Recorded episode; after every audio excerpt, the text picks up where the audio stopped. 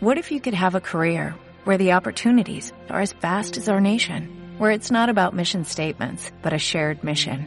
At U.S. Customs and Border Protection, we go beyond to protect more than borders, from ship to shore, air to ground, cities to local communities. CBP agents and officers are keeping people safe. Join U.S. Customs and Border Protection and go beyond for something far greater than yourself. Learn more at cbp.gov/careers. Buenos días a todos compañeros del grupo Una Visión para ti, compañeros de recuperación y a todos los que nos escuchan en redes sociales. Soy Diana de Bogotá, Colombia. Soy adicta a la comida recuperada y en abstinencia completa desde el 30 de agosto del 2018, eh, junto con mi compañera Fabiola M, que hacemos este servicio. Eh, es una alegría saludarlos en este domingo 17 de abril del 2022. En este viaje acumulativo de otro, llegamos a otro domingo eh, en abstinencia completa y recuperadas. Les damos la bienvenida a esta junta de compañerismo de una visión para ti. Aquí los domingos celebramos en comunidad la recuperación. Eh, escuchamos y vemos la evidencia de nuestras compañeras invitadas que nos comparten su experiencia, fortaleza y esperanza y nos inspiran y nos dan la certeza de que es posible vivir así en recuperación. Para conocer más de cómo se rige nuestro grupo de ayuda y recuperación mutua, damos inicio con nuestras autonomías. En una visión para ti practicamos la abstinencia completa, tal como lo indica el libro grande de Alcohólicos Anónimos en el capítulo La opinión del médico. Solo estudiamos el libro grande de Alcohólicos Anónimos, no consumimos alcohol, harinas, azúcares, edulcorantes ni nada que se le parezca o sustituya el plan de alimentos es sugerido de forma individual por la madrina o el padrino. En nuestra reunión de Telegram contamos con una lista de compañeros recuperados que pueden ser nuestra guía en este camino hacia la recuperación. Somos la versión en español de A Vision for You, además de nuestra reunión en Telegram, que es permanente 24 horas, los 365 días del año, contamos con reuniones vía Zoom y un canal en YouTube. Nos mantenemos con nuestras propias contribuciones, negándonos a recibir contribuciones externas. Así lo dicta nuestra séptima tradición. En una visión para ti, respetamos las diferencias en vocablos regionales, por lo que evitamos el uso de palabras altisonantes. Para más información pueden visitar nuestro sitio web o a vpt.info. Le doy la bienvenida a mi compañera Fabiola M, qué maravilla, con fecha de abstinencia del 20 de enero del 2018 quien nos comparte su experiencia de recuperación a través de los pasos 1, 2 eh, y 3. Hola compañeros, soy Fabiola, comedora compulsiva, por gracia y misericordia de mi poder superior recuperada y con fecha de abstinencia a partir del 20 de enero del 2018, solo como regalo del poder superior y también como regalo del poder superior a partir del 20 de enero del 2020, también en abstinencia de cigarro mis dos grandes obsesiones. Pero bueno, de comer compulsivamente fue desde, desde mucho tiempo antes.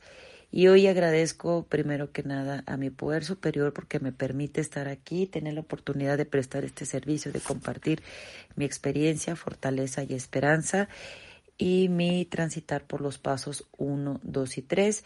Y agradezco también muy especialmente a mi compañera Diana de Bogotá por permitirme también prestar este servicio, por haberme invitado a participar. Y a quien pues tuve la oportunidad de conocer en persona después de varios años de platicar eh, este año en enero en la Ciudad de México en el taller, pues conocí, volví a ver a mi madrina, volví, digo, tuve la oportunidad de volver a ver otras compañeras que ya, ya había conocido y tuve la oportunidad, así como con Diana, de conocerlas en persona, aunque ya sentía mucho aprecio y cariño por, por algunas personas, compañeros y compañeras con las que platicaba, tuve oportunidad de conocerlas gracias al poder superior. Y hoy, pues, como les digo, muy agradecida de compartirles mi historia y pues unos antecedentes les voy a platicar primero. Yo desde que era niña me acuerdo que siempre quería comer más, cuando comía, cuando jugaba las comiditas con mis amiguitas, cada quien trae algo para compartir y todas hacían como que comían y yo me lo comía y quería comer más. No me lo comía, o sea, lo que quedaba, porque pues nadie más seguía comiendo. Pero bueno, siempre tuve esa, esa sensación de querer más. Pero bueno, me mantenía siempre haciendo ejercicio desde los cinco años que aprendí a nadar. Este, me mantuve en ese deporte, fui creciendo y pertenecía al equipo de natación hasta los 19 años. Y después, pues yo me mantenía haciendo ejercicio. Ya era como un hábito para mí el hacer siempre ejercicio. Nadaba, corría, iba al gimnasio. Entonces me mantenía más o menos en un, bueno, en un peso saludable, aunque muchas veces en el límite alto. Este, me acuerdo, el primer recuerdo que yo tengo así de que aumenté mucho de peso fue una vez que en unas vacaciones del equipo de natación, no me acuerdo si nos daban una o dos semanas de descanso y en esos días yo subí como seis kilos. Le dije, pues, ay, bueno, pues al entrenador cuando nos pesó que regresamos a entrenar, este, le dije, ay, pues nomás fueron seis kilos y le dio mucha risa. Y yo la verdad que no entendí por qué, porque a mí no se me, no se me hacía mucho, nunca había estado tan pendiente del peso y esa vez, pues yo lo tengo el recuerdo muy grabado porque a mi entrenador le, le hizo gracia que le dije que nada más habían sido seis kilos. Y entonces pues yo como seguía haciendo ejercicio, pues mantenía un peso saludable. Este, de hecho hasta me veía atlética y así este pasó el tiempo hasta que en algún momento ya como a los 20 años empecé a, a, a fumar y como a los 23 años me acuerdo que quise dejar de fumar y me costó tanto y como en dos semanas que intenté no estar fumando, subí también otra vez como 6, 7 kilos, otra vez. Y ahí sí me asusté y fue cuando busqué un grupo de comedores compulsivos que gracias al poder superior lo encontré. Y yo cuando llegué a ese programa empecé a recordar varias cosas y entre esas recordé que como cuando yo tenía 17, 18 años, cuando todavía nadaba, cuando todavía estaba haciendo mucho ejercicio y delgada, mi papá en algún momento me, me dijo que, que buscara un, un, grupo de dragones anónimos y yo me enojé y no entendía por qué si me mantenía en un peso saludable. Y después entendí que a lo mejor él sí se dio cuenta de que yo comía de una manera que no era tan normal.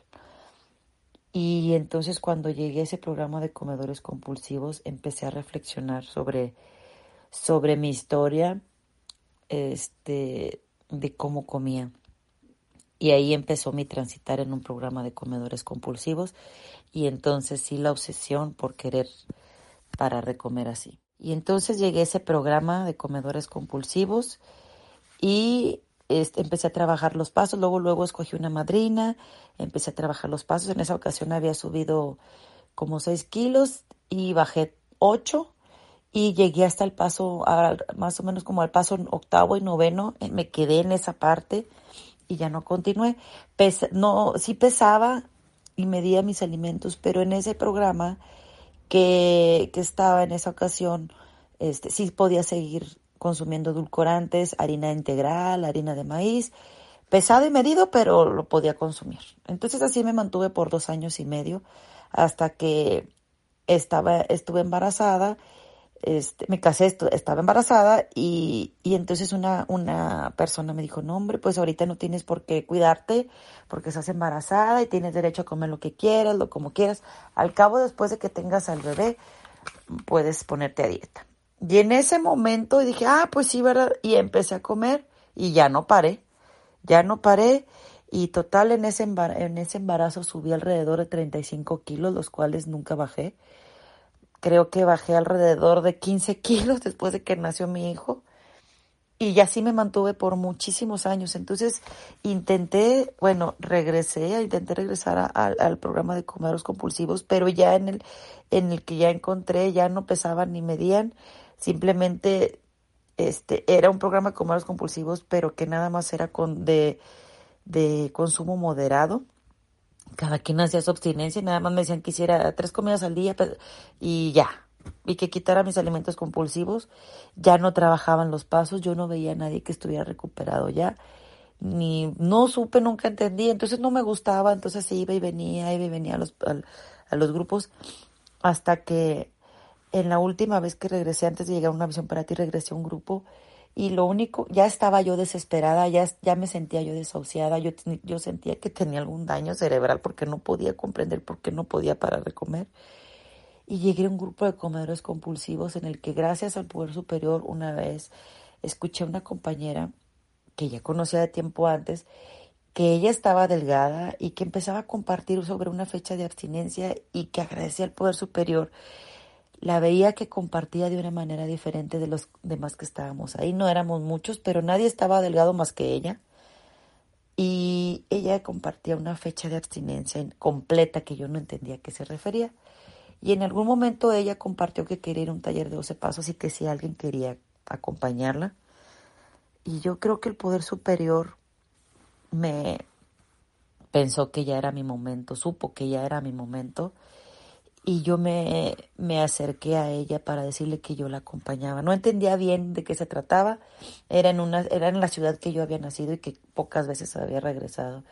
Y entonces mi idea dije, bueno, pues de algo me ha de servir y, y pues voy a ver qué pasa. Llegué ahí y empecé a escuchar el, el, el, programa o de qué se trataba, lo que estaban compartiendo, el trabajo de los pasos y sentía que me estaban describiendo con todo lo que decían y empezamos a, a, trabajar.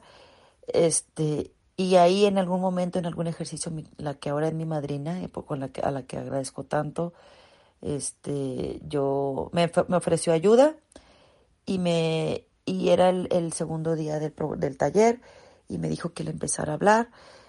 Y cuando llegué a mi ciudad empecé a, a trabajar con las sugerencias que me, ella me había dado un plan de alimentos y me preguntó que si estaba trabajando lo del libro, le dije que no, entonces dijo, vamos a empezar y empezamos, gracias al Poder Superior, y empezamos a trabajar. Y entonces llegamos a la parte donde dice la parte del primer paso, los hombres y las mujeres beben esencialmente porque les gusta el, el efecto que produce el alcohol. Y con eso me identifiqué tanto y tuve que aceptar que yo comía por la sensación que tenía cuando consumía harinas y edulcorantes, aunque sean artificiales.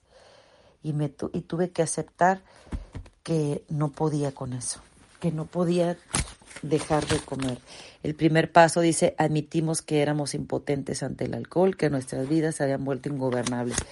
Y tuve que aceptar que así era, que mi, que mi vida se había vuelto ingobernable en cuanto a la comida y en cuanto a muchas cosas más, en cuanto a las ganas de querer controlar a todo y a todos y que no podía con eso yo sola, que necesitaba ayuda, tuve que aceptar que necesitaba ayuda. Entonces, cuando tuve cuando acepté que necesitaba ayuda, pues dije, bueno, me voy a dejar guiar por mi madrina, ella tiene lo que yo quiero, que está serena, está delgada, está feliz y decía que ya no tenía hambre, que ya no tenía esa obsesión. Y entonces ahí en el taller explicaron que me podía recuperar, ¿verdad? Que, y mi madrina decía que estaba recuperada yo no entendía cuál era la diferencia porque yo sabía que no me podía curar, pero ahí explicaron que recuperada es cuando ya no tienes esa obsesión por seguir comiendo y mi madrina decía que ya no la tenía, que ya no tenía hambre, que estaba tranquila y feliz. Y entonces acepté dejarme guiar y acepté ante mi poder superior que no podía yo sola, que no puedo más y acepto hasta el día de hoy cada mañana que yo no puedo sola, que soy impotente ante la comida y que esa sensación de placer, aunque sea momentáneo, del, del, efecto que producían la harina y el azúcar, este, cuando los consumía, los tuve que aceptar, que comía por eso y no entendía por qué, pero no podía parar de comer. Y aquí el libro dice también en otra parte, que dice, todos los citados y muchos otros tienen un síntoma en común. No pueden empezar a beber sin que se presente en ellos el fenómeno del deseo imperioso. Y dice, el único método que podemos sugerir es la abstinencia completa. Y entonces yo ahí entendí, cuando me explicaron que la abstinencia completa es abstenerme de, completamente de todo lo que signifique dulce y todo lo que signifique harina de cualquier tipo y de cual, y, la consistencia que tiene la harina para mí, entonces entendí por qué no, porque en aquella ocasión yo de todos modos cuando estuve abstinente con ese programa que pesaba y medía, pero seguía consumiendo edulcorantes artificiales y harina de maíz e integral, porque siempre tenía esa sensación de querer seguir comiendo, porque no era una abstinencia completa. Y aquí en el libro y por escrito lo dice que era, es el único método que se puede sugerir o el, lo único que me va a dar ese alivio. Y entonces, pues me dio un poquito de miedo intentar dejar de comer esas, esas, eso dulce y esa consistencia, pero si me quería recuperar y quería tener lo que Marina tenía, pues lo iba a hacer.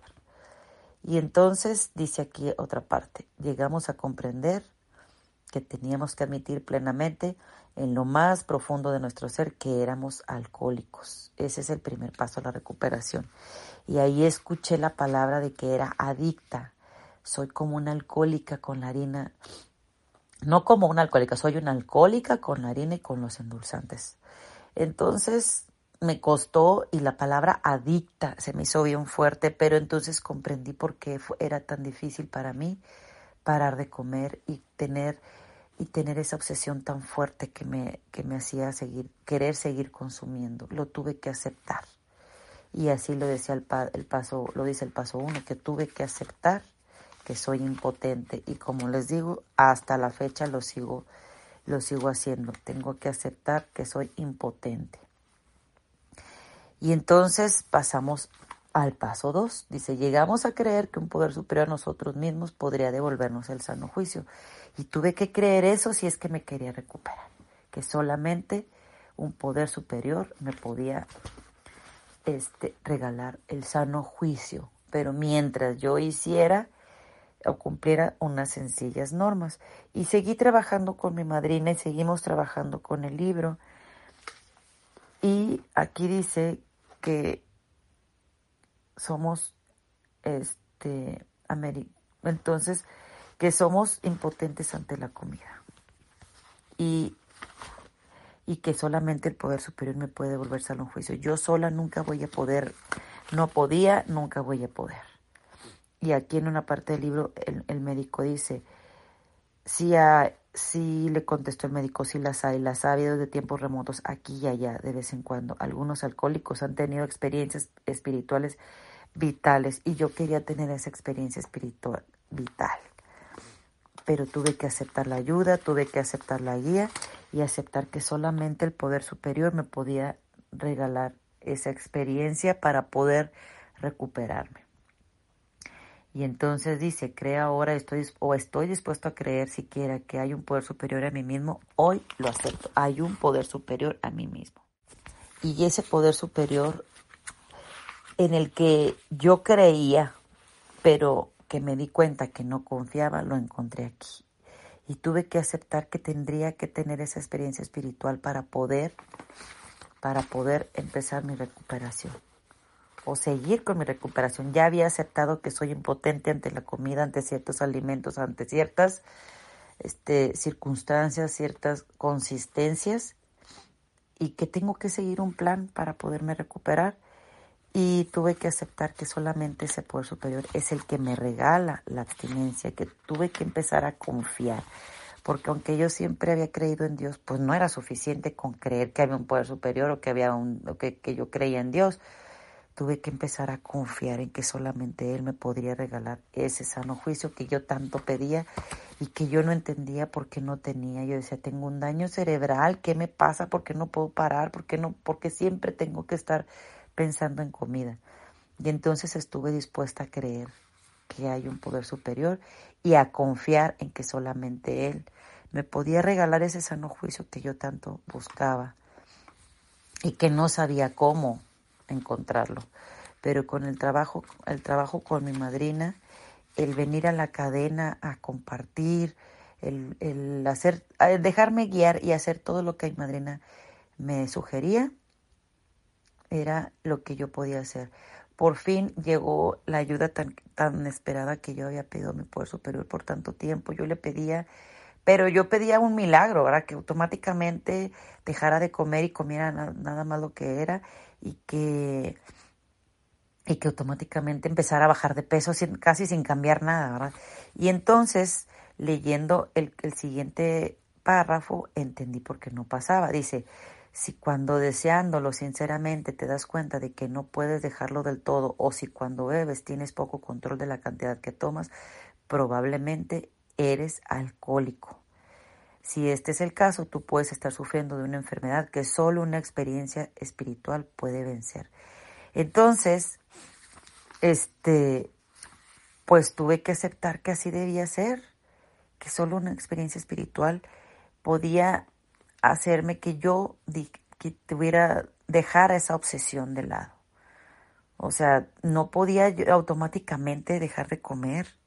O sea, no era porque yo tenía que, porque automáticamente deseaba y ya iba. No, yo tengo que hacer un, seguir unas sencillas normas, seguir la guía de mi madrina, las sugerencias que ella me decía que hiciera y entonces pesar, medir, compartir, leer el libro grande, trabajar este todos los días, no puedo, no, o sea, no me puedo confiar a, a dejar este el trabajo diario, no me puedo confiar. De alguna manera tengo que estar yo presente con el trabajo diario y pues empiezo en la mañana con, con la oración, poniéndome de rodillas, pidiéndole a mi poder superior que me regale ese sano juicio por estas 24 horas.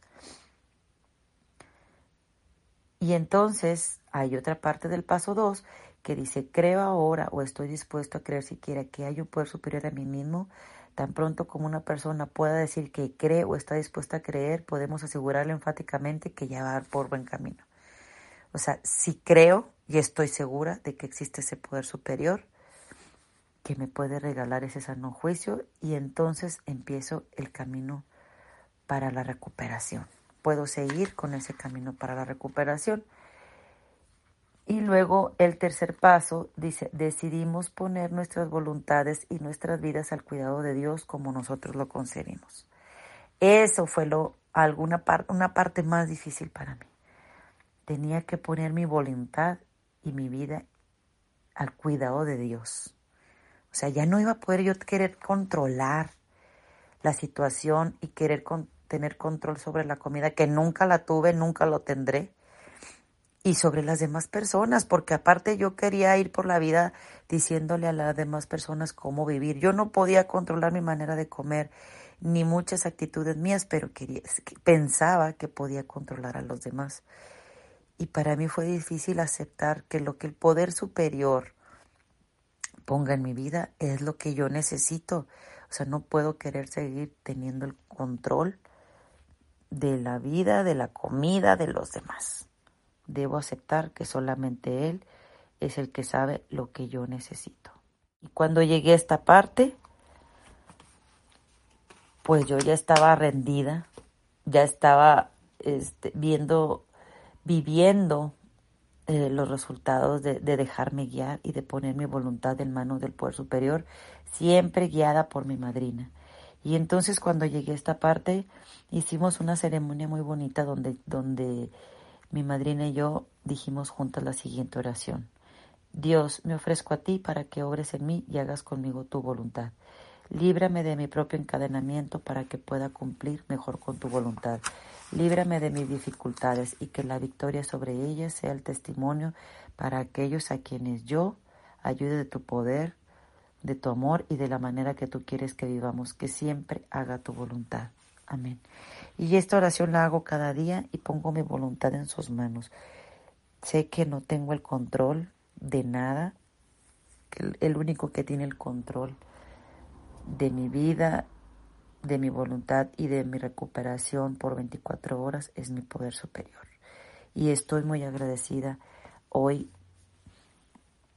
porque estas 24 horas el Poder Superior me ha regalado la abstinencia completa y puedo seguir viviendo mi recuperación estas 24 horas sin querer tener control sobre nada, simplemente haciendo lo que a mí me corresponde. Agradezco mucho a mi Poder Superior que me haya permitido tener la, la oportunidad de prestar este servicio que me sirve para mi recuperación y espero le sirva para alguien más de los que estamos aquí en la cadena, de los que están, de los que nos escuchen en redes sociales y que, necesiten ayuda. Aquí están en un lugar seguro, aquí nos estamos recuperando día con día y permanecemos tranquilos. con ayuda de, de siempre de muchas personas.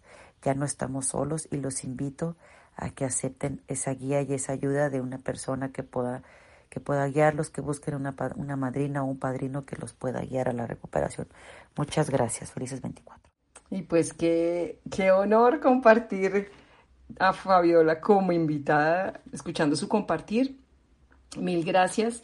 Yo estoy fascinada con este servicio y ver cómo se repite uno tras otro este subir y bajar de peso en lo que compartimos y cómo eh, en, en, tu caso eh, el, el, embarazo fue un detonante importante de la enfermedad y encontrar esta magia en el taller en el día 2 a tu madrina que tenía lo que querías, la recuperación estando serena, delgada y feliz y entender que, que esa abstinencia completa es entender que somos adictos eh, um, y, y, implicar que esa experiencia espiritual que nos compartes implica hacer el trabajo. Eh, no es algo que cae del cielo así por, por definición, sino que contiene un trabajo de hacer lo que nos corresponde y hacer eso que nos corresponde cada 24 horas. Y nuestra segunda invitada para este domingo es Amada. Le damos la bienvenida a nuestra compañera Amada. Su fecha de abstinencia completa es el 25 de abril del 2019 y hoy nos comparte su experiencia de recuperación a través de los pasos 4 al 9. Los invito a que escuchemos. Buenos días, compañeros, compañeras. Amada, comedora compulsiva con fecha de abstinencia 25 de abril del 2019, agradecida con Dios, con el universo, con la vida, con cada uno de ustedes, con mi madrina por seguir siendo mi red de apoyo y agradezco a las compañeras por haberme hecho la invitación de poder participar en esta junta de compañerismo y darme la oportunidad de servir. Voy a compartir en esta ocasión mi experiencia del paso cuarto al noveno en estos casi tres años que estoy por cumplir y parto del recuerdo de cuando nací, eh, recuerdo que mi mamá lo platicaba como una anécdota muy chistosa. Yo nací pesando 5 kilos. Recuerdo que mi mamá decía que llegaban las personas a, la habitación del hospital y le decían, ¿dónde está la niña que pesa 5 kilos? Era verdaderamente asombroso ese peso en una niña. Así pasé el tiempo y yo fui creciendo. Fui una niña así cachetoncita, pero realmente nunca fui una niña obesa, así que tuviera una obesidad de esos mm, infantil que era muy notoria. Era una niña normal, digamos que hasta ese punto. No fue sino hasta la etapa de la adolescencia que yo empiezo y recuerdo que ahí fue precisamente donde empieza, en donde empieza mi calvario. Empieza mi fuga con la comida por no saber eh, manejar las emociones ni expresarlas, sino que era todo era la represión y mi, y mi fuga era a través de la comida. Si estaba triste, si estaba enojada, si me peleaba con mis hermanos, si me regañaba mi mamá, por todo y por nada, yo siempre, siempre me estuve refugiando en la comida. Me acuerdo que era la que siempre repetía dos o tres veces, quería servirme más siempre, siempre traía como que mucha ansiedad. Yo recuerdo que la adolescencia eh, fue realmente cuando más se desarrolló la adicción. Mis fugas eran constantemente a través de todo lo que pudiera comprar después de la escuela o en la escuela, ¿no? Galletas, todo tipo de, chucherías y, y, todo lo que yo pudiera comérmelo a solas. Después de que me sentía con cualquier emoción que, que no me gustaba, cualquier emoción de tristeza, enojada, regañada, porque estaba estresada, por lo que fuera, siempre, siempre fue mi fuga. Me acuerdo que era irme, aislarme, irme al último cuarto que teníamos en aquel entonces y, me escondía para comer. Me escondía para comer y por supuesto para no brindarle a mis hermanos. Pero sobre todo me acuerdo que yo me comía eso y sentía un descanso. Me sentía como que haz de cuenta que me tomaba una pastillita y se me olvidaba todo. Toda esa sensación de desagrado que sentía de lo que haya sucedido, ya sea que me hayan regañado, algo que me haya hecho sentir mal. Y así es como empiezo a anestesiarme a través de la vida eh, con la comida. Y lamentablemente empiezo, y sin darme cuenta, a desarrollar eh, esta obsesión. Pasan los años y esto a su vez se va volviendo un mecanismo de defensa ante cualquier situación dolorosa que yo podía estar viviendo. Lamentablemente, siempre, en todo momento, fue mi, mi, mi refugio. Recuerdo que uno de los hechos más tristes y los que se fue, los que se impactó más por la adicción fue el día de mi boda. Yo siempre en el ley decía desde muy chiquitita que mi sueño era llegar vestida de blanco y, una figura, pues digamos que una figura normal, que me iba a lucir el vestido largo, bonito, y, y la verdad es que no, no fue así. Lamentablemente yo llegué a, el día de mi boda con casi 80 kilos encima. Y lamentablemente, pues eh, yo me caso y la enfermedad seguía progresando sin que yo me diera cuenta. Mi esposo fue el que lamentablemente vivió mayormente el trastorno. Yo comía lo mismo que mi esposo, un hombre de 1,83. Él nunca ha sido obeso y él tampoco comía eh, obsesivamente. Él paraba, algo que él se satisfacía y él, él paraba y yo no, yo seguía comiendo. Me acuerdo que íbamos al cine y compraba las palomitas esas grandotas y, yo le decía, no, compré una para ti, otra para mí. Yo me acababa las mías y todavía me comía la mitad de la, que él dejaba. Los refrescos igual, o sea, era una cosa terrible. Yo llego a alcanzar casi los 100 kilos antes de llegar a una visión para ti. Eh, lamentablemente eh, así fue mi, historia antes de una visión para ti, subir y bajar, subir y bajar, pero nunca fue mantener un peso sostenible y siempre fluctuaba entre los 80 y los 100 kilos.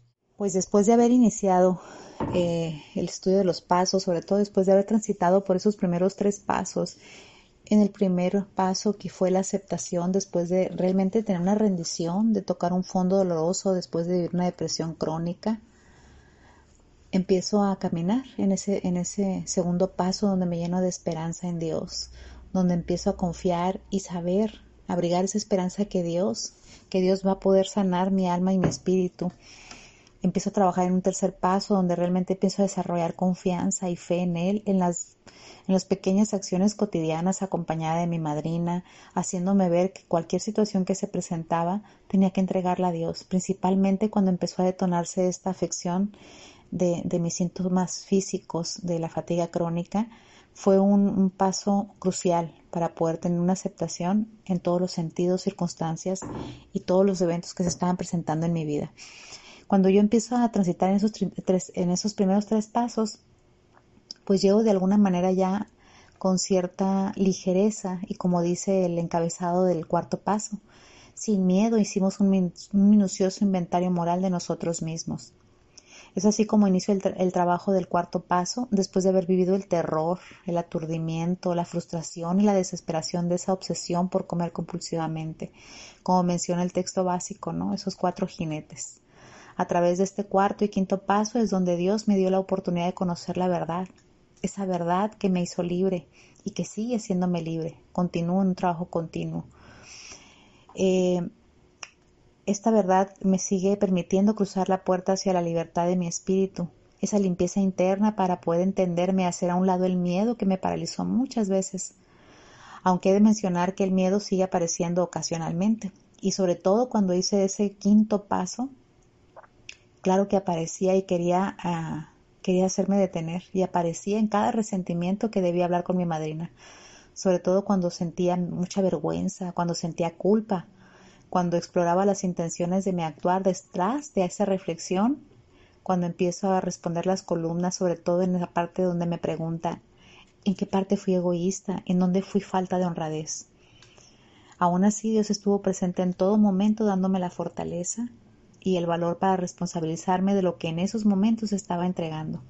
Fue a través de estos pasos que comprendí cómo me estaba ayudando a trascender de ser una niña egoísta para aprender a vivir en el cuerpo de la mujer adulta y dejar de culpar al mundo, dejar de culpar a la vida y permitir que esa depresión se fuera disipando de mi vida, ya que la depresión no era más que una ira reprimida.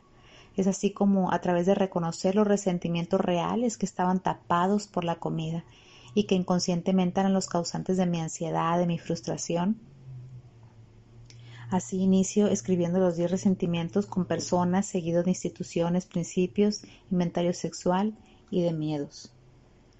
Indudablemente lo que estaba detrás de todos esos resentimientos siempre fue el miedo, el rechazo, el miedo al olvido, a no sentirme suficiente, a no ser capaz, a no lograr algo, a no sentirme merecedora.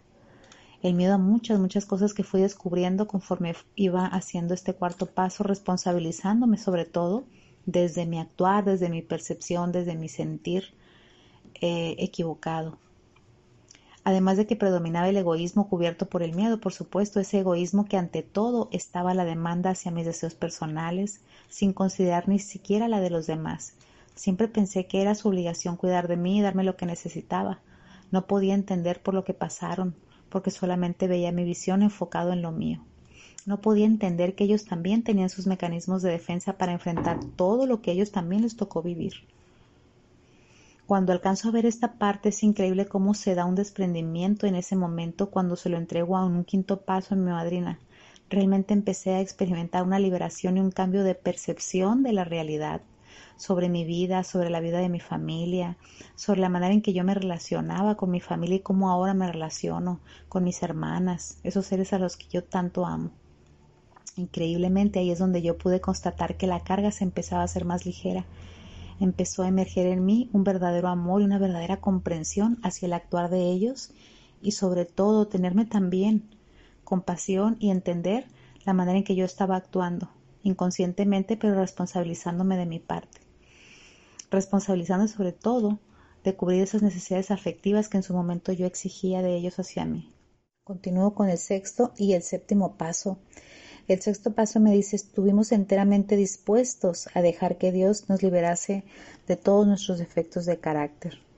Y en este paso es muy necesario desarrollar, es un desarrollo espiritual para entonces yo debo de estar verdaderamente dispuesta con un espíritu abierto a Dios para que Él realmente empiece a hacer esa tarea que yo empecé, que Dios empiece a ayudarme para poder continuar el resto de la vida, reconocer la diferencia entre esforzarme por lograr un objetivo y la perfección, porque realmente aquí es el programa lo que me dice, me dice avance, no, no perfección, disposición, buena voluntad, porque tengo que seguirme esforzándome, no importa si no lo hago perfecto, no importa si me equivoqué, si hubo momentos en los que, porque nunca voy a dejar de sentir miedo, es una emoción que me va a acompañar toda la vida. Y si yo me espero a no sentir miedo, jamás hubiera podido tener el avance que tuve, sobre todo en este momento agradecerle a mi madrina que quien estuvo y me está y, y continúa acompañándome en este transitar estar dispuesta realmente eh, a hacer estos pasos porque es, es de vital importancia poner acción y más acción, como dice el programa. La demora, como dice también el libro, puede ser muy peligrosa, porque si yo hubiese omitido por vergüenza, por miedo, si no hubiese sido por ese acompañamiento y que realmente yo estuve dispuesta, la abstinencia sostenible no hubiera sido posible hasta el día de hoy que estoy a punto de cumplir mis tres años de abstinencia completa. Y, dice el libro, ¿no? La rebeldía puede ser algo mortal, porque si yo me detengo y, como muchas veces lo hice en el pasado, ese miedo que me paralizaba, pues simplemente me hubiera arrastrado nuevamente a las garras del comer compulsivamente. Y en el séptimo paso que me dice, humildemente le pedimos que nos liberase de nuestros defectos de carácter, esa humildad que realmente es el camino hacia la libertad del espíritu esa ayuda que yo realmente necesito para seguir viviendo a plenitud y no sobrevivir. Es el valor para realmente desinflar el ego a través de desnudar mi alma y entregarle todo, todo eso a otro ser humano, sabiendo que Dios estaba en medio de nosotros dos. Y verdaderamente, en momentos en los que yo quería entrar en autojustificación, en, en autoengaño, Realmente mi madrina en todo momento estuvo ahí conmigo. Amorosamente me ayudaba a ver lo que yo no quería ver o lo que no podía ver. Ella siempre estuvo con calidez, con comprensión, con una buena guía, orientándome sobre todos esos momentos que para mí fueron difíciles, muchas veces vergonzosos, pero ahí estaba yo, realmente dispuesta y humildemente, con ese valor que le pido en la oración de la serenidad, para realmente hacer aquellas cosas que a mí me corresponden liberarme, porque necesitaba un cambio de actitud que me permitiera salirme de mí misma, para entonces poder empezar a acercarme a Dios. Así es como yo empiezo a dar este sexto y séptimo paso. Cuando a través de, de pedirle a Dios, quítame, Dios mío, estos defectos de carácter que se siguen manifestando y hasta la fecha sigo empleando esta, eh, eh, esta, este paso, eh, este paso continuo de la, del, de, de, de continuar entregándole día a día a Dios esos defectos de carácter que yo me sigo, que yo me sigo detectando, que muchas veces me van llevando hacia, hacia el autoengaño también. Hay ocasiones en que yo sigo confundiendo a veces acciones del pasado como actos de bondad o como actos eh, de nobleza ante los demás y cuando realmente examino en ese décimo paso, realmente examino mis intenciones, puedo ver que no es esa que no es una virtud, sino realmente un defecto, que hay miedo y lo que quiero lograr son intenciones contrarias a aquello que yo misma me quiero creer a través de la acción que estoy realizando. Y es en ese momento donde me donde realmente me me pongo de rodillas y le digo, Dios mío, ayúdame. Ayúdame realmente a entregarte este, este, este defecto de carácter que hoy lo estoy viendo y que es palpable. Y es así, antes de pasar ese octavo y noveno paso, como yo a través de detectar esos defectos de carácter que se presentan en mi vida cotidiana, donde sigo siendo egoísta, donde de repente me sale la soberbia, me vuelvo intolerante y muchas veces me justifico ante las circunstancias de, de mi actuar. Eh, las circunstancias ameritan que yo actúe de esta manera. Cuando hago ese décimo paso y lo logro identificar, Nuevamente hago la oración de este paso y le digo, Dios, Creador mío, estoy dispuesta a que tomes todo lo que soy, bueno y malo. Te ruego que elimines de mí todos los defectos de carácter que me obstaculizan el camino para que logre ser útil a ti, a mis semejantes. Dame la fortaleza para que al salir de aquí cumpla con tu voluntad. Amén. A través de esa oración, entonces yo pude empezar y pasé a ese octavo paso donde empiezo a hacer una, una lista en mi inventario de todas esas personas en las que salieron donde yo hice daño, donde a su vez eh, empecé a, hacer eh, la limpieza y sobre todo responsabilizarme de mis acciones en hacer una, una sanidad del alma, pedir perdón, ofrecer perdón, eh, dar también el perdón. Hago esta lista y lamentablemente las personas que, encabezaban estas listas fueron los seres más cercanos con los que prácticamente crecí, encabezado principalmente por mis padres, seguido por mis hermanos, cerrando con mis abuelos. Me desarrollé tanto mi niñez como mi, adolescencia y parte de mi adultez eh, totalmente ciega, sin realmente poder ver lo que todos ellos sufrieron empezar el trabajo de la reparación con el acompañamiento de mi madrina, eh, fue muy bonito porque fue el acompañamiento donde ella de alguna manera sin presión, sino solamente haciéndome ver lo importante que era llevar y continuar el, el, el hacer esta sanidad del alma, poniéndole fecha, manera de cómo realizarlo de tal forma que yo no le hiciera más daño a nadie, protegiendo sobre todo eh, a las demás personas, ¿no?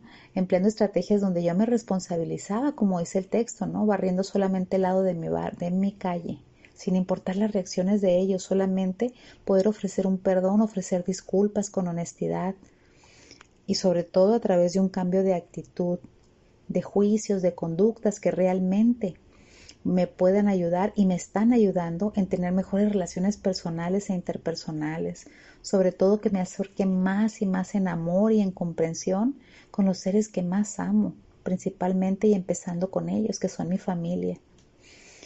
Y en ese eh, noveno paso eh, me, me pide realmente que esté que tenga una mente abierta, pero sobre todo tranquila después de haber eh, bajado la emoción cuando hago la entrega a través de ese quinto paso. Y sobre todo me invita a la prudencia, como ya decía, ¿no? Que significa pues correr los riesgos razonables de tal manera que sé que me puedo encontrar con situaciones que a lo mejor no me van a hacer sentir bien, sin embargo van a ser necesarias para que las enmiendas realmente puedan empezar a hacerse cuando yo empiezo a unirme a través de Dios con la guía de mi madrina. También es importante y en este paso tuve que ser muy discreta en algunas de las reparaciones.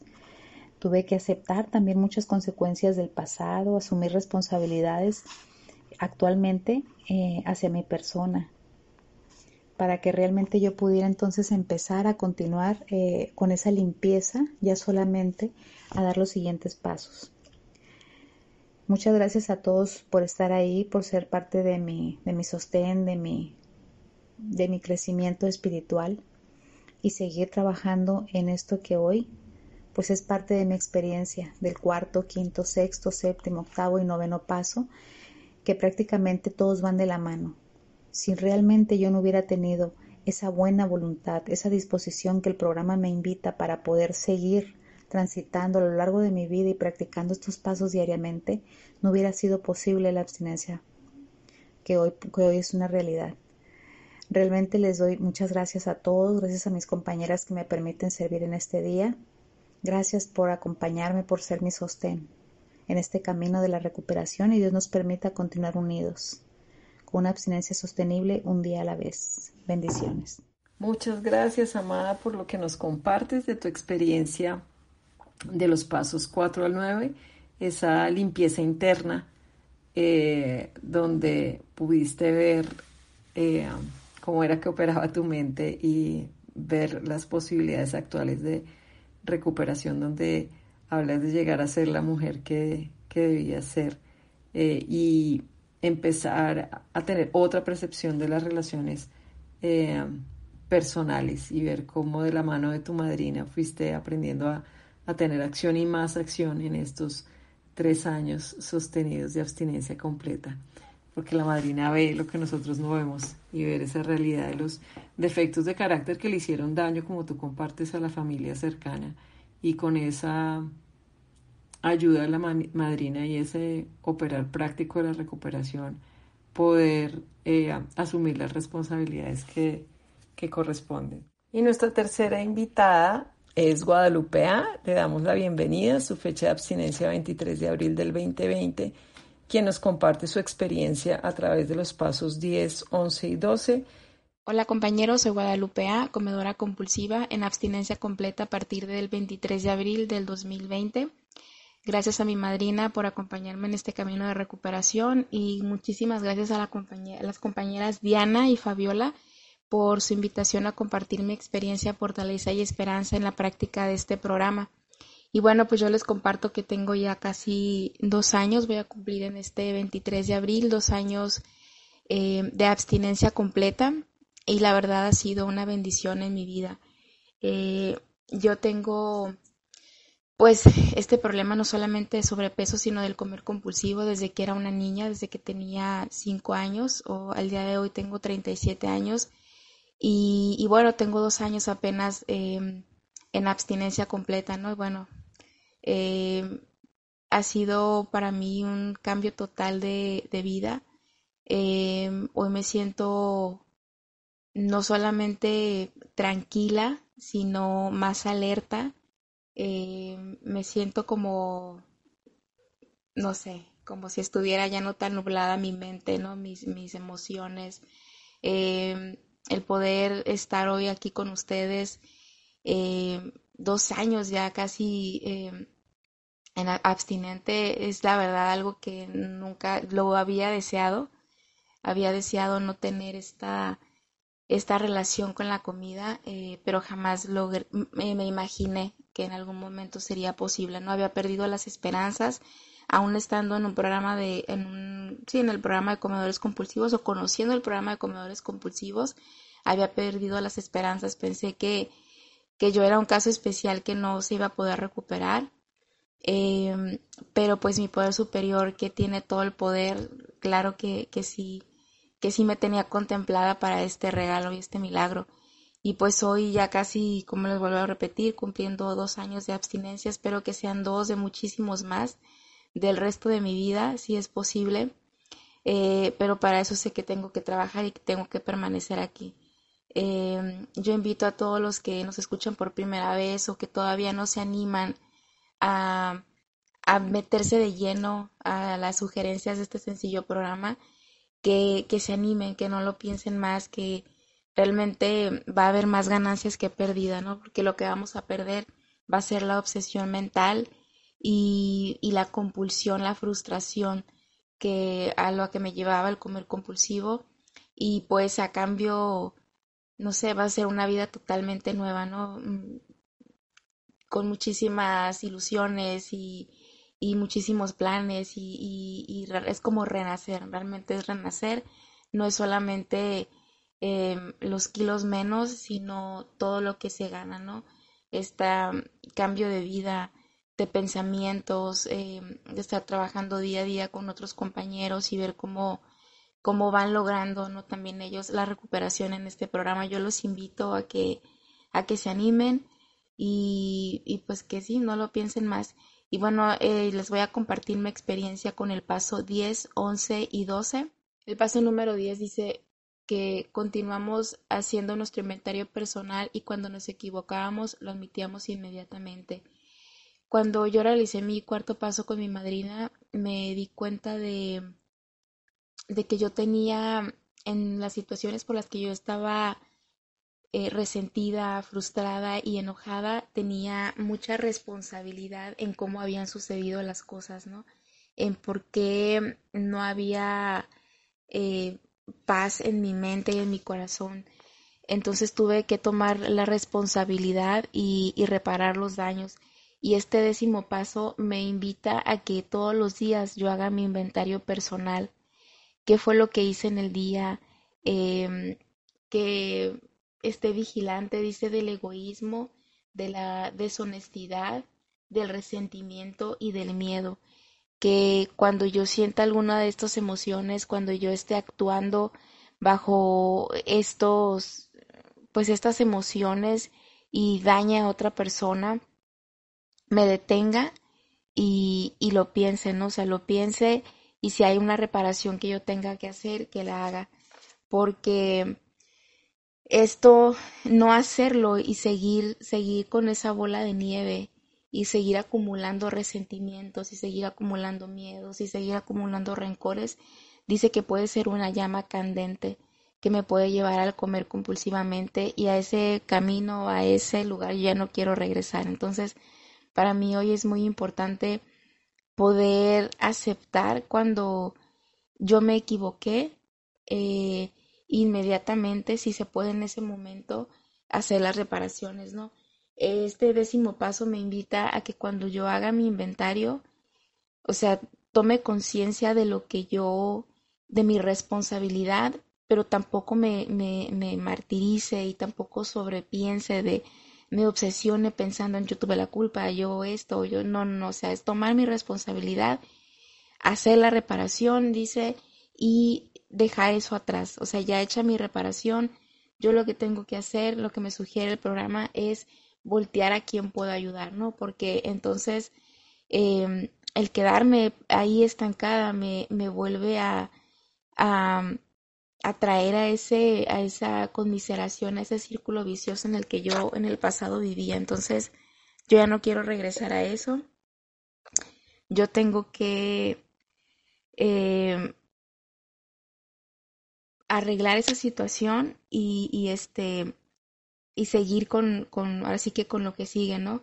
Em, me invita también a, a, ver a mis, a mis semejantes, a los que me rodean con amor y tolerancia Em, de hoy en adelante, ¿no? De, de ese día en adelante, verlos a todos con amor y tolerancia, pero cuando no lo hago, pues hay que hacer el inventario y, y pues hacer las reparaciones eh, necesarias porque de esto depende eh, pues el, el, que yo siga en este camino de recuperación y que pues no, no pierda mi abstinencia. El onceavo paso dice que buscamos a través de la oración y la meditación mejorar nuestro contacto consciente con Dios como nosotros lo concebimos, pidiéndole solamente que nos dejase conocer su voluntad para con nosotros y nos diese la fortaleza para cumplirla. Hoy en día eh, yo he mejorado mi relación con mi poder superior y gracias a eso eh, yo tengo esa facilidad hoy de poder platicar con mi poder superior como, como un padre con una hija, ¿no? Hoy sé que él es el jefe y que yo soy su hija y que mi voluntad se debe de unir a la de él. Eh, y bueno, eh, dice que no debemos ser tímidos en cuanto a la oración y, y dice que funciona si tenemos la debida actitud y nos empeñamos en usarla. Eh, yo acostumbro hoy por las mañanas pues levantarme, agradecerle a mi poder superior por este día y pedirle que obre en mí, que yo haga lo que él crea que sea necesario, pero también que me ayude, ¿no? Que me guíe, porque yo todavía pues eh, quiero hacer mi voluntad, ¿no? Todavía me tambaleo en eso. Entonces le digo que le pido siempre que, que me ayude, que, que yo necesito ayuda especial, ¿no? Porque, este, pues me puedo perder. Y, y hoy cada vez que tengo eh, alguna situación que, que, no sé cómo resolver, pues lo pienso en esto, ¿no? En, en, en calmarme, en, en respirar y en hacer una oración, ¿no? Pedirle a Él su guía, pedirle a Él que me diga qué paso seguir. Y, y bueno, eh, al final del día, pues igual hacer una, una revisión, ¿no? De, de, lo que, de lo que se hizo en el día, agradecerle por, por esos momentos, este, en los que en los que la situación no fue fácil o, en los que la situación no fue como a mí me hubiera gustado, pero que al final de cuentas puedo reconocer que, que hubo un aprendizaje. Entonces hoy mi relación con ese poder superior es a través de la oración y mi oración pues sí sigue siendo como una oración que aprendí, que aprendí en mi credo, pero hoy es más como una plática, ¿no? Es como una plática de, de un padre a una hija y, y pues de la misma manera, ¿no? O sea, también este... Eh, le digo cuando estoy molesta con él, ¿no? Pero yo sé hoy que, que pues eso es como nada más para desahogarme, eh, eh, porque pues al final de cuentas yo estoy aquí para hacer su voluntad, ¿no? Eh, dice aquí que pedimos ser liberados de la obstinación y bueno, que también tenga mucho cuidado porque es por lo que hago oración, ¿no?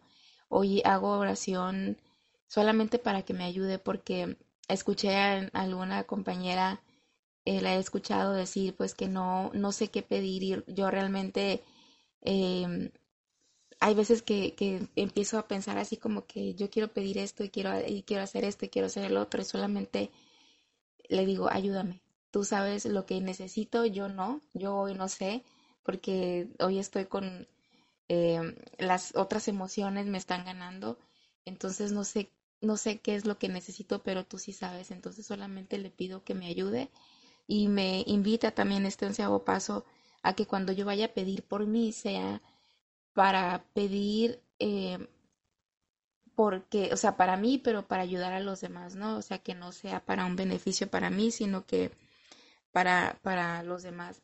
Y bueno, pues en cualquier hora, del día, cuando yo necesite tener ese contacto y, y, poder tener como esa fortaleza, esa que me transmita mi poder superior, esa energía, esa esperanza, esa fe, pues puedo, eh, no sé, busco un lugar en donde pueda estar yo sola.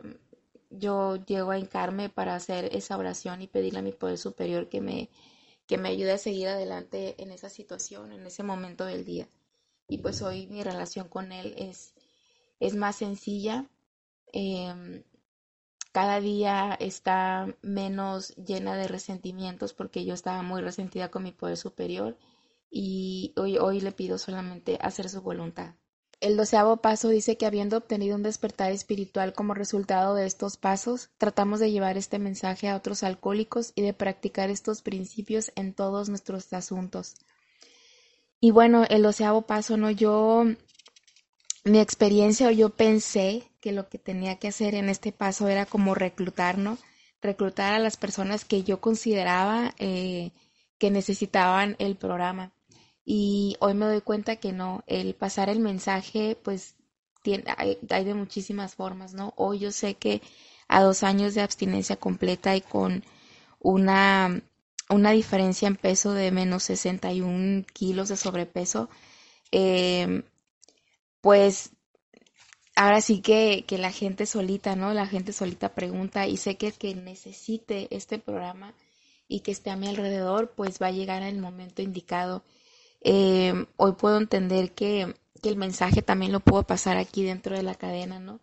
Cuando yo comparto mi experiencia, cuando yo le doy la bienvenida a algún compañero nuevo y le ofrezco pues mi, mi apoyo, este, no para ser su madrina, sino simplemente el, el, que sepa que no está solo, que llegó a un lugar seguro en donde habemos muchos iguales que podemos entenderlo.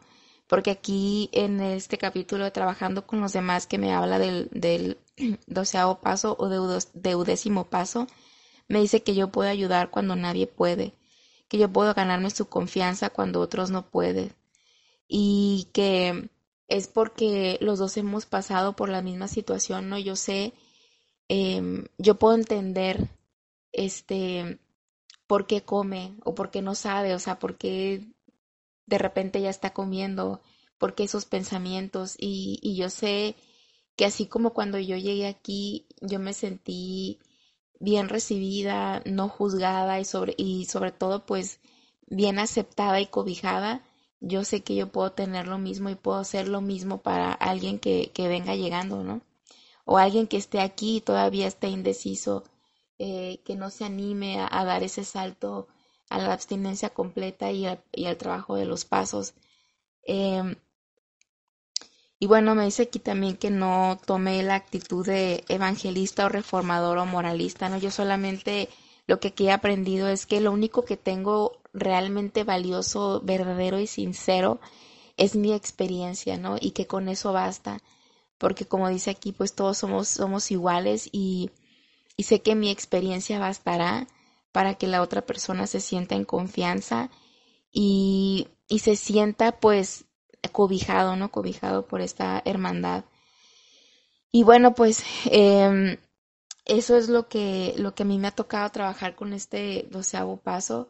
Eh, sé que todavía hay mucho camino, que a los que están a mi alrededor, mi familia, mis amigos, los más cercanos, con los que convivo al día a día, pues yo sé que, que ellos ven mi cambio, ¿no? Pero sé que, que lo que los va a convencer es que a pesar del tiempo y de las situaciones, yo me siga manteniendo tanto en la abstinencia completa como en el trabajo de los, de los 12 pasos. Y bueno, compañeros, muchísimas gracias por escucharme. Les mando a todos felices y serán las 24 horas. Muchas gracias, Guadalupe, por todo lo que nos compartes en estos pasos 10, 11 y 12 y ver cómo esta este vivir en modo reparaciones todos los días, pero sin martirizarse y necesitar pensar a quién ayudar para no perder la, la abstinencia completa y pedir cada 24 horas esa ayuda como tú nos, nos compartes de ese orar que se te convirtió en una conversación para pedir indicaciones de cómo servir a los otros y, y pues tus evidencias de esos 61 kilos menos son el mensaje, tanto adentro como fuera del grupo. De manera que tu experiencia compartida es suficiente para crear la confianza y el cobijo para todos los que se nos van uniendo en este camino de la recuperación. Muchísimas gracias, Guadalupe, por tu compartir. Bueno, y con esto entonces ya recorrimos los 12 pasos del libro grande de Alcohólicos Anónimos, de la voz y de la experiencia de nuestras tres compañeras. Así que si los que están escuchando encontraron este audio en internet o están llegando, recién están llegando al grupo de Una Visión para ti, o si ya estabas en el grupo eh, y aún no te has lanzado a tener madrina o padrino, deseamos que realmente encuentres eh, la inspiración en estos compartires para que te puedas recuperar. Es posible. Nuestro mensaje de recuperación también se puede encontrar en las reuniones en Zoom, que son reuniones en, en tiempo real, todos al mismo tiempo allí conectados, los que nos conectamos en nuestros canales permanentes de información donde vas a escuchar esta grabación como YouTube. También estamos en Spotify, Twitter, Twitch, TikTok. Así que hay muchas posibilidades para escuchar este mensaje y esperamos que puedas encontrar la recuperación como nosotras lo hicimos. En nombre de, de Fabiola y mío, les agradecemos a las compañeras que compartieron hoy sus experiencias, que nos muestran cómo funciona la recuperación en la vida entera eh, agradecemos a nuestro grupo Una Visión para ti, que es más grande que nosotras mismos por permitirnos prestar este servicio y al Poder Superior que nos tiene aquí recuperadas, listas y disponibles. Así que queda abierto este domingo de compañerismo. Podemos compartir los avances de nuestra recuperación, cómo es nuestra vida eh, en abstinencia completa y cómo practicamos los 12 pasos. Así que para todos que tengan un feliz domingo en abstinencia completa. ¿No te encantaría tener 100 dólares extra en tu bolsillo? Haz que un experto bilingüe de TurboTax declare tus impuestos para el 31 de marzo y obtén 100 dólares de vuelta al instante. Porque no importa cuáles hayan sido tus logros del año pasado, TurboTax hace que cuenten Obtén 100 dólares de vuelta y tus impuestos con 100% de precisión. Solo con Intuit TurboTax. Debes declarar para el 31 de marzo. Crédito solo aplicable al costo de la presentación federal con TurboTax Full Service. Oferta sujeta a cambios o cancelación en cualquier momento.